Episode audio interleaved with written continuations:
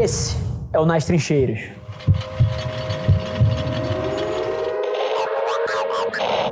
Lá atrás eu comecei um podcast porque não tinha bala para veicular o que eu queria. Eu não tinha dinheiro para falar da minha agência, para falar do que eu estava fazendo. E eu vi no conteúdo uma porta e na internet uma porta para fazer isso em escala e de graça. E eu acredito que é onde muitas das pessoas hoje em dia, em 2021, tá na cara do gol que esse é o caminho. Então foi por isso que eu comecei lá atrás. Só que o que eu mais descobri nesse processo é que muito mais do que uma coisa ególatra e, e, e individual do conteúdo, ah, eu vou fazer isso aqui porque isso me dá resultado. Cara, eu descobri que isso era uma ferramenta de felicidade para mim, assim, sem tamanho tamanho. E, e o processo de que o, esse conteúdo que a gente está botando para fora vai tocar a Joana, que tem 16 anos de idade, está assistindo o teu conteúdo aqui, e alguma ideia que a Fabi vai falar aqui vai mudar a vida dessa menina para sempre, esse é um negócio que mexe comigo. E hoje em dia isso é um dos grandes motores que me mexe.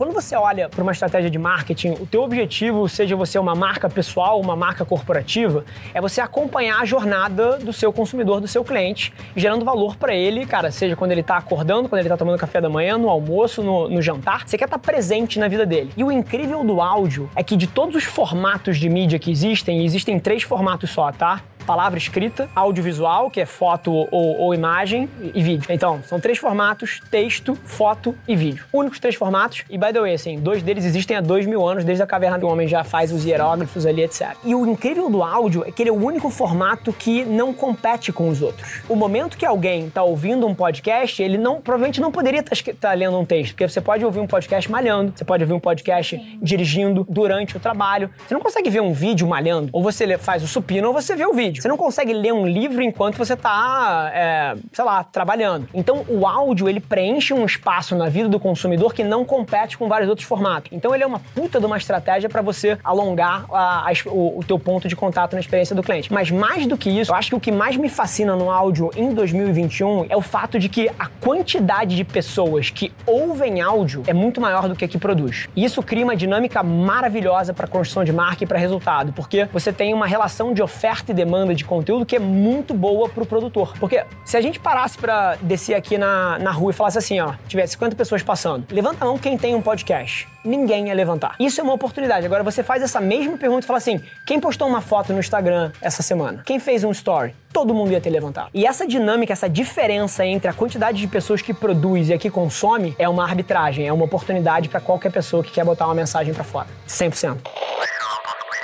Eu acho que uma grande sabedoria da vida é você conseguir botar o seu dia a dia em cima de coisas que te trazem essa energia naturalmente. Eu vejo muita gente se forçando a fazer coisas que não gosta. E aí tem vários motivos, né? Pode ser porque ele viu um filme quando era criança e roubou um padrão de sucesso que não era o dele, e ele tem isso até hoje. Pode ser a expectativa de um pai ou de uma mãe que sonhava com que você fosse um engenheiro, o primeiro engenheiro da família. Isso te traz uma puta infelicidade. Ou pode ser que você esteja fazendo alguma coisa para impressionar pessoas que você nem conhece e nem gostam e assim, e, e, nem se importam com o teu sucesso. Mas uma coisa que eu acho que, que traz um pouco dessa energia, e eu vejo isso em você pra caralho também, a Fabi eu conheço um pouco menos, é que eu, de uma maneira muito simples, todos os dias da minha vida, eu olho e falo assim, pô, onde eu vou alocar o meu tempo? Que tipo de coisas me trazem energia naturalmente? Para que as coisas onde eu aloco a minha energia me puxem para elas, ao invés de eu ter que ficar me arrastando na direção dos meus objetivos. E acho que esse é um negócio que tem a capacidade de mudar a vida de alguém.